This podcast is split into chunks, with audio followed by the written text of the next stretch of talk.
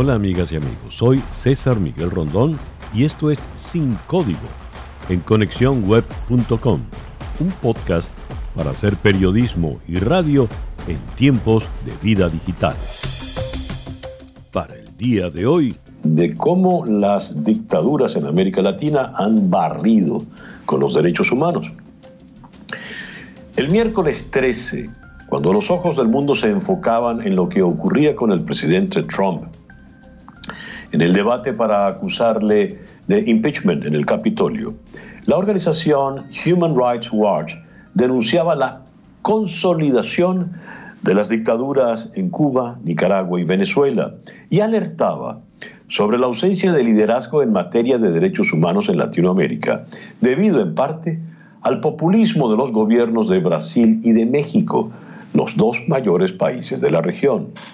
En su informe anual en el que repasa la situación de los derechos humanos en el mundo, Human Rights Watch retrata un año 2020 verdaderamente complicado, donde la pandemia ha sido aprovechada por algunos líderes para restringir aún más las libertades, concentrar el poder y limitar los derechos en democracia. En el caso de Latinoamérica se destaca la consolidación de tres dictaduras, Venezuela, Nicaragua y Cuba, regímenes que están hoy más fuertes que nunca, según la ONG. Las razones que argumenta Human Rights Watch son la ausencia manifiesta de liderazgo por la causa de los derechos humanos en la región, que hace más difícil enfrentar a esos gobiernos. Y toma como ejemplo a Brasil y México, que se encuentran en extremos políticos incompatibles. En ambos países el populismo es la manera de hacer política. La demagogia rige la retórica de sus líderes. José Miguel Vivanco, el director para las Américas de la ONG, explicó que, aunque los gobiernos de Jair Bolsonaro y Andrés Manuel López Obrador, en ambos casos, hay un profundo desprecio por los valores democráticos, en estos dos, por las libertades públicas, por los derechos humanos y por el Estado de Derecho. Cita textual. Para Human Rights Watch, la falta de voces latinoamericanas capaces de promover y defender la causa de los derechos humanos, cito, no ayuda a un panorama que permita mejorar el estado de los derechos humanos a nivel regional, a pesar del papel positivo que han tenido iniciativas como el Grupo de Lima en el caso de Venezuela. Y si se sube en el continente, la situación no cambia. La conducta despótica y también populista, como se refiere Vivanco a los haceres del presidente Donald Trump, no han ayudado por su falta de atención a nivel internacional a la causa de los derechos humanos y además por el daño que le ha infligido a la credibilidad de la democracia de los Estados Unidos. Pero en el caso venezolano, sus preocupaciones son legítimas. Vamos hasta Washington y se lo preguntamos directamente a José Miguel Vivanco. José Miguel, muy buenos días, gracias por atendernos. Muy buenos días, César Miguel. Un gusto estar con ustedes. Muchas gracias, igual lo digo. ¿Qué es lo que más te ha preocupado, lo que más resalta de este monitoreo, este informe sobre el caso venezolano? Mira, lo de Venezuela es particularmente grave porque es una combinación de, por un lado, crímenes de lesa humanidad cometidas por una dictadura que eh, se afianza cada vez más, se consolida cada vez más en el poder, sumado a una emergencia humanitaria nunca vista en la región, eh, donde los más pobres están sufriendo escasez durante ya muchos años de alimentos básicos medicinas, agua potable, las condiciones de vida son realmente desastrosas y eso es precisamente una de las razones, no es la única, pero es una de las razones de las probablemente más poderosas que explican el masivo éxodo de venezolanos en la región, eh, que supera los 5 millones y medio a la fecha.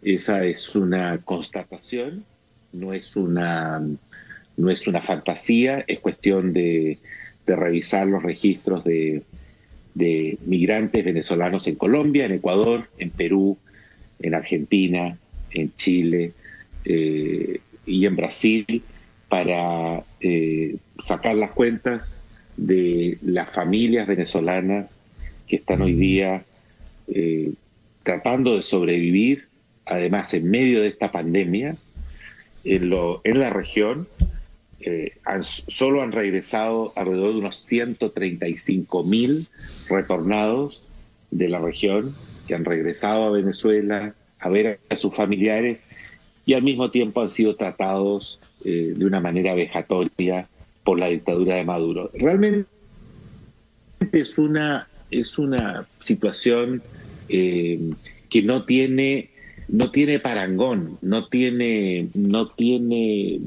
realmente ni precedentes en la región, la de Venezuela, ni tampoco tiene hoy día un, eh, un, caso similar al que se sufre en Venezuela.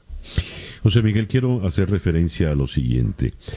Has advertido que eh, el régimen de Maduro ha eliminado la última reserva democrática del país en alusión a la Asamblea Nacional.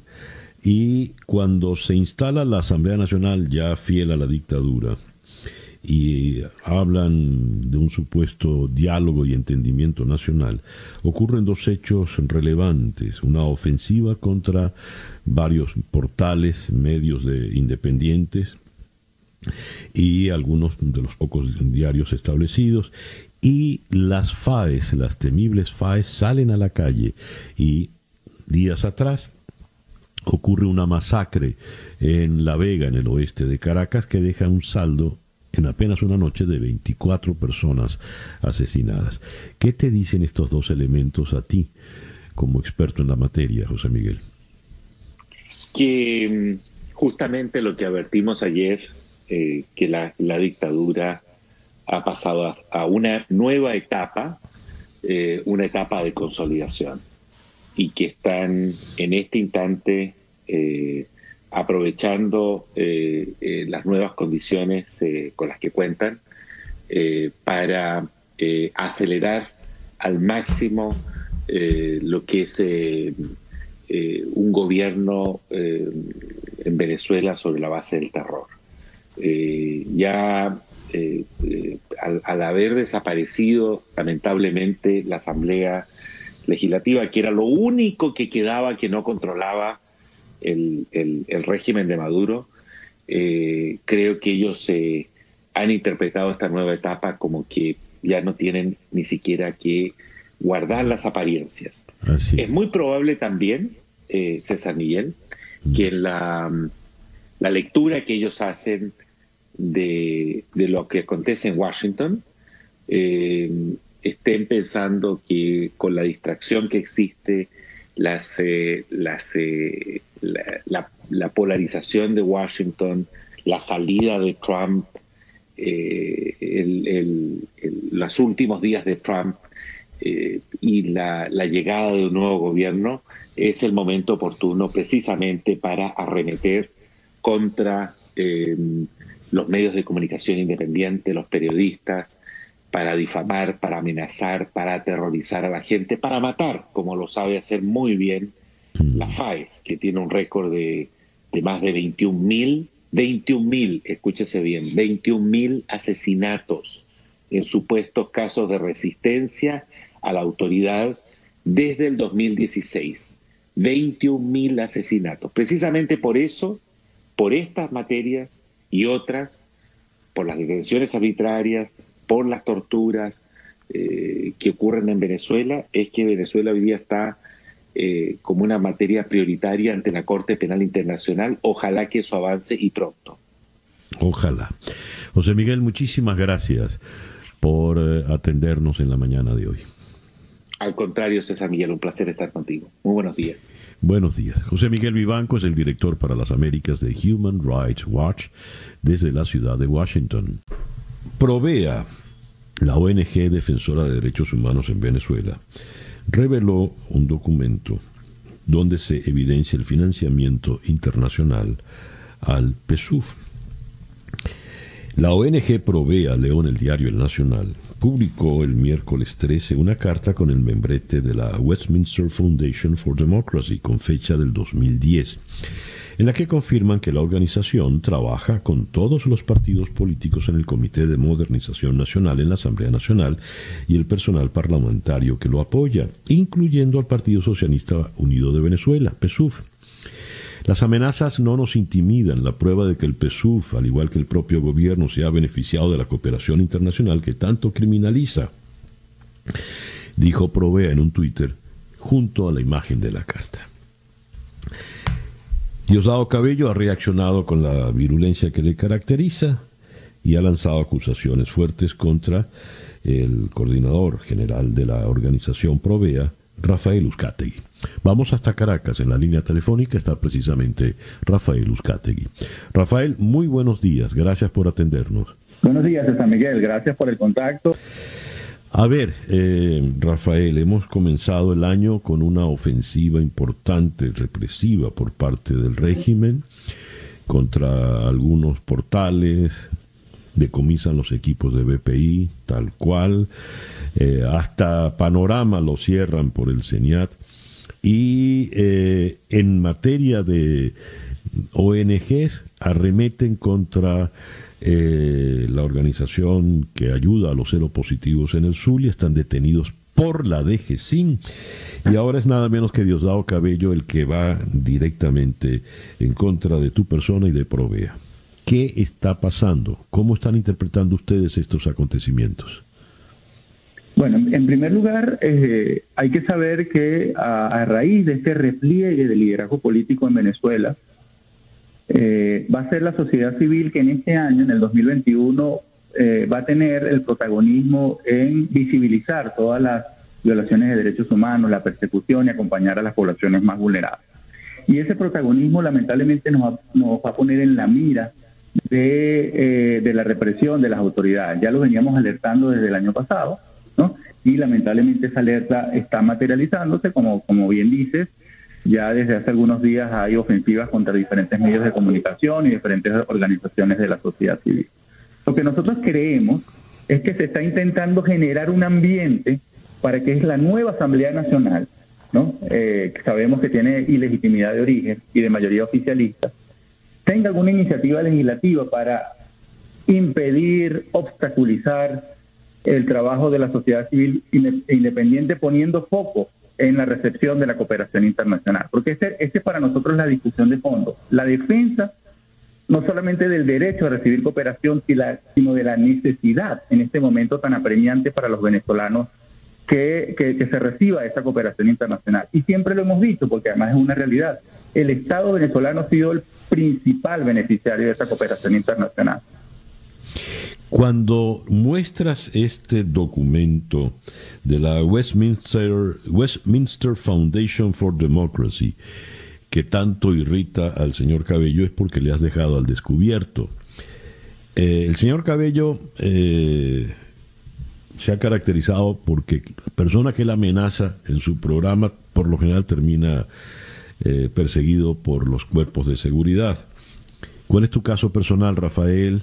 ¿Cómo te encuentras? ¿Qué medidas que se puedan comentar eh, has tomado? Sí, bueno, la persecución contra las organizaciones de derechos humanos, y en particular contra Provea, tiene varios años. Y en nuestro caso, nosotros somos beneficiarios de medidas cautelares de protección por parte de la Comisión Interamericana de Derechos Humanos, que eso nos obligó a tener un protocolo de seguridad que nunca habíamos tenido como defensores en Venezuela. Por ejemplo, tener que blindar eh, los vidrios de nuestra oficina o, no utilizar transporte público, sino tener un servicio de movilización que nos, que nos, que nos llevara a, las diferentes, a los diferentes compromisos que tenemos. Nosotros desde Provea tenemos el compromiso de mantenernos en Venezuela a pesar de todas las adversidades y circunstancias. Estamos haciéndole un seguimiento a si se materializa esta, esta amenaza de iniciar una acción judicial en contra de Provea. Pero hoy, en este momento, estamos enfocándonos en la defensa, en la denuncia de nuestros compañeros de Azul Positivo, porque nos parece un precedente muy grave que cinco de ellos estén detenidos por el trabajo humanitario que hacen, además en alianza con las agencias de Naciones Unidas. Y precisamente una de las acusaciones que le hacen es legitimación de capitales, por lo cual esta, esta campaña que intenta demonizar, decir que es malo la cooperación internacional, es a la, que, a la cual nosotros vamos a responder. Por ejemplo, los salarios de las oficiales del alto comisionado de Naciones Unidas que están en Caracas, que se reúnen permanentemente con el gobierno para asesorarlo en materia de derechos humanos, son de la cooperación internacional. Entonces, hay muchas maneras de demostrar que el principal beneficiario de la cooperación internacional son las autoridades y qué bueno que esto sea así en estas circunstancias, porque los venezolanos necesitamos más insumos médicos, necesitamos más medicamentos, necesitamos, por supuesto, todo el apoyo que nos pueda dar la comunidad internacional para enfrentar a la emergencia humanitaria ¿Por qué Diosdado Cabello es el que lleva esto adelante, Rafael? ¿Por qué le molesta a este señor que venga la ayuda internacional? Sí, nosotros lo interpretamos que hay una estrategia del, del garrote y la zanahoria o del policía bueno y el policía malo. Fíjate que mientras Diosdado Cabello lidera esta campaña de persecución contra organizaciones humanitarias y derechos humanos, de manera paralela, Jorge Rodríguez anuncia la creación de una comisión para la reconciliación y la paz de los venezolanos.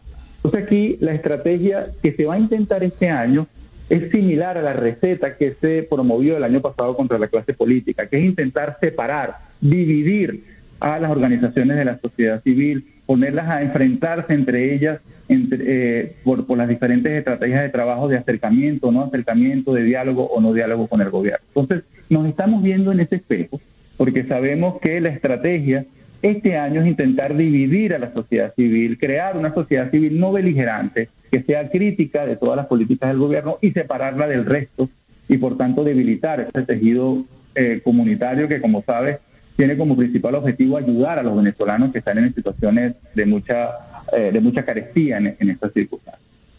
Rafael, si aparentemente el régimen, la dictadura ya tiene el control total, tienen eh, prácticamente acorralados a la, a la, oposición democrática que hemos venido conociendo, tienen todos los recursos, manejan absolutamente todo. ¿Por qué esta ofensiva? ¿A qué le temen? ¿O es que sencillamente quieren aplastar con el resto? Bueno, creemos que hay un temor importante que tiene que ver con la posibilidad que la Corte Penal Internacional inicie un caso sobre Venezuela. Y hay que recordar que ese mecanismo está siendo acompañado por otro, por otro similar que está levantando información, que es la misión independiente de determinación de ellos. ¿Y quiénes son los que están informando? ¿Quiénes están eh, eh, comunicando la información a estas instancias? Las organizaciones de la sociedad civil, el, los periodistas que hacen labores de investigación, los defensores de derechos humanos que atienden a las víctimas. Entonces lo que, lo que intentan es inhibirnos en este año, en donde esperamos, porque la propia Fiscalía lo anunció, que a, mediados, a finales de este primer semestre va a haber una decisión sobre Venezuela. Entonces quieren inhibirnos en que tengamos temor en seguir haciendo el trabajo de documentación y denuncia que hemos venido realizando, que como sabes ha venido teniendo algunos resultados importantes. Rafael, antes de concluir esta conversación, quisieras agregar algo más. Eh, siéntete en total libertad eh, de manifestarte, por favor. Sí, bueno, las organizaciones de la sociedad civil estamos articulándonos, estamos vinculándonos entre nosotros y tenemos un compromiso de seguir diciendo lo que está pasando y además exigiendo que se diga la evolución de la, del coronavirus en nuestro país, porque sabemos que las cifras no son confiables, que hay una situación que no está siendo visible, que hay limitaciones del Ejecutivo Nacional. Y por supuesto le pedimos a la comunidad internacional y a los venezolanos que están afuera, que, que muchos de ellos están escuchando tu programa, que mantengan la conversación pública sobre lo que pasa en Venezuela, a pesar de que el mundo tiene pues otras otras eh, otras situaciones de interés en, el propio Estados Unidos hay ahorita una transición administrativa, pero hay, tenemos que ser muy creativos en mantener el, el foco sobre Venezuela porque esta es la única contención que tenemos de la ofensiva autoritaria que puede poner a muchas personas de buena voluntad tras la red. A ver, eh, mencionaste la transición y evidentemente vendrán cambios y dijiste, Rafael, eh, luce inminente alguna decisión por parte de la Corte Penal Internacional. Este acoso, esta ofensiva contra la sociedad civil representada en las ONGs, ¿no agrava más bien la imagen frágil de la dictadura en el exterior? Sí, efectivamente es contraproducente que no solamente se, profundice en el patrón de persecución, que es uno de los que está investigando la Corte Penal Internacional, sino hay momentos en que el gobierno lo necesita para intentar paliar algunas de, de sus obligaciones, se criminalice la recepción de cooperación internacional. Pero eh, creemos que la estrategia es intentar, por un lado, neutralizar a la sociedad civil y por el otro lado, estimular a, nivel internacional que hay un proceso de reconciliación, de paz entre los venezolanos, tal como ha sido anunciado por eh, eh, Jorge Rodríguez el día de ayer. Entonces creo que hay diferentes estrategias del gobierno que tienen diferentes objetivos y hay que saberlas interpretar y, y visibilizar. Rafael, muchísimas gracias pues por atendernos en la mañana de hoy. Gracias a ti, César Miguel, siempre en contacto. Rafael Uzcategui es el coordinador general de la ONG Defensora de Derechos Humanos Provea en la ciudad de Caracas. Es el último señalado, bueno, ya lo escucharon ustedes, por Diosdado Cabello. Pareciera entonces que a este 2021 se seguirán sumando nuevas violaciones, ahora cada vez más vulgarmente impunes en estos países donde la dictadura barre con todo vestigio de verdad. Y bien, así hemos llegado al final de nuestro episodio por el día de hoy. Esto es Sin Código en conexiónweb.com, un podcast para hacer periodismo y radio en tiempos de vida digital.